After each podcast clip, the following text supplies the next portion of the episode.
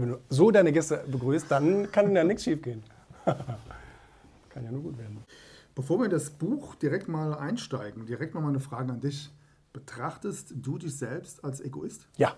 Okay. Ja, gerade gra ein großer Zeitungsartikel über mich erschienen, wo die in die Headline gepackt haben, ja, ich bin Egoist. Ja, betrachte ich mich schon selber, ja. Okay. Wie definierst du das? Was macht dich als Egoisten aus? Ähm, ich definiere das so, dass ich meine Lebensziele und Träume und Vorstellungen und auch Wertvorstellungen mhm. immer an erste Stelle stelle. Mhm. Und alles andere kommt danach. Auch deine Frau? Alles andere kommt danach. Okay. Und das weiß auch jeder, der mit mhm. mir zu tun hat, weil ich so ehrlich und fair bin und das auch öffentlich kommuniziere, sogar durch ein Buch. Mhm. Also das heißt, ich, ich, ich sage das wirklich öffentlicher geht es gar nicht mhm. und sage, ähm, ich will meine Agenda immer an erster Stelle wissen. Also das heißt, mein Lebensweg ist mir wichtiger als der Lebensweg anderer Menschen. Weil letztendlich muss man sagen, ich bin der Einzige, mit dem ich mein Leben lang klarkommen muss. Mhm. das ist halt so. Und ähm, deswegen muss ich mir selbst auch immer der beste Freund sein und selbst der beste Wegbegleiter sein. Und das heißt aber nicht, und das ist so ein, so ein Missverständnis, womit mhm. ich auch so ein bisschen versuche aufzuräumen. Das heißt aber nicht, dass an anderer Stelle nicht wunderbare Beziehungen, also an zweiter Stelle nicht wunderbare Beziehungen und so weiter. Ich meine, ich bin sehr glücklich verheiratet und bin jetzt seit bin jetzt seit ähm, zwölf Jahren mit der Frau zusammen und ähm, äh, glücklich verheiratet und ähm, ich habe auch ähm, ein paar, natürlich nicht so viele, ich glaube, keiner hat wirklich viele Freundschaften, mhm. aber einige gute Freundschaften und wirklich sehr viele Freunde. Ne? Also ja. gute, gute Bekannte und so weiter, mit denen man einfach auch mal was zusammen macht. Mhm. Und alle wissen, alle wissen, ähm, der Julian, der gibt auch nicht wirklich was nur ganz umsonst. Also da muss schon irgendwie immer ein Geben und Nehmen. Also das mhm. muss irgendwie in beide Seiten fließen. Es ist keine Einbahnstraße bei mir. Mhm. Und wenn ich merke, da ist irgendwo eine Einbahnstraße und jemand will nur haben, ähm, dann bin ich nicht bereit, das weiter zu pflegen, weil ich sehe da für mich keinen Sinn drin.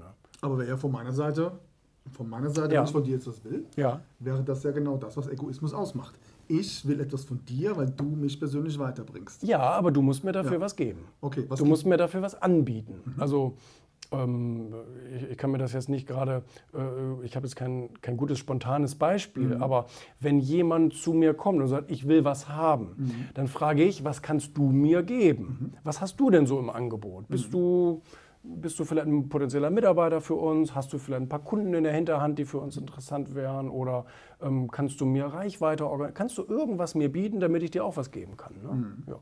Okay. Manchmal, und da gebe ich dir recht, es ist manchmal so, dass ich mir selber einfach einen emotionalen Vorteil davon verspreche. Mhm. Wo ich sage, ich kriege zwar jetzt keine Sachleistung oder irgend sowas mhm. ähnliches, sondern ähm, ich habe zum Beispiel ein Erlebnis dadurch, was ich noch nie erlebt habe. Und mhm. ich habe das mal mit einem Künstler gemacht, mhm. ähm, ein, ein Sänger. Und ich fand das Projekt spannend und er konnte mir eigentlich, äh, zumindest im Vorhinein, im Voraus konnte er mir nichts bieten ähm, im Nachhinein vielleicht. Aber ich habe einfach gesagt, Mensch, ich mache das jetzt mal, weil ich gerne mal so eine Erfahrung machen würde. Wie ist das so da in der Musikszene und mhm. so weiter? Da würde ich gerne mal reingucken. Das habe ich also mehr oder weniger dann trotzdem aus Egoismus gemacht. Mhm. Okay. Und du lebst damit gut? Also du sagst ja ganz klar, es muss immer ein Geben und Nehmen sein, aber in erster Linie denkst du natürlich an dich. Mhm. Ja? Wie geht da dein Umfeld mit um? Also mal abgesehen von deiner Frau, Freund, hast du schon gesagt, aber nehmen wir mal das Beispiel Mitarbeiter. Mhm. Ja.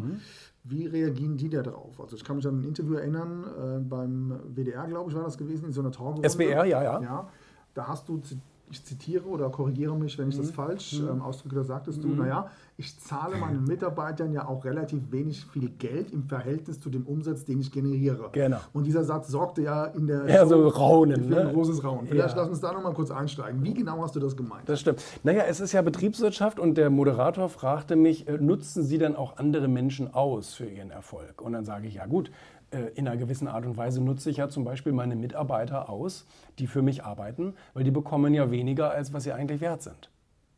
So, das ist natürlich gleichzusetzen. Wenn der jetzt selbstständig wäre, würde der den ganzen Kuchen kriegen. Mhm. Wenn der jetzt aber sagt, ich möchte auf das Risiko verzichten, ich möchte mich lieber bei jemandem anders ins gemachte Nest setzen, sozusagen ein festes Gehalt beziehen, Sozialleistungen und alles, was dazugehört und einen Job machen, der mir Spaß macht, dann ist dann Abschlag inkludiert. Das ist doch klar, weil mhm. ich trage das Risiko und all solche Dinge und ich will als Unternehmer, ich muss als Unternehmer mhm. Gewinn erzielen. Und äh, wenn ich ihn da jetzt beschäftigen würde zu dem Kurs, den er als Selbstständiger verdienen würde, dann wäre das für mich ein Nullsummenspiel. Mhm. Dann würde ich ja nur Geld eintauschen, aber das macht ja keinen Sinn. Von daher ist es betriebswirtschaftlich völlig nachvollziehbar, dass ich einem Mitarbeiter weniger zahle, als er dem Unternehmen einbringt. Der Faktor ist ungefähr vier in der Betriebswirtschaft. Ne?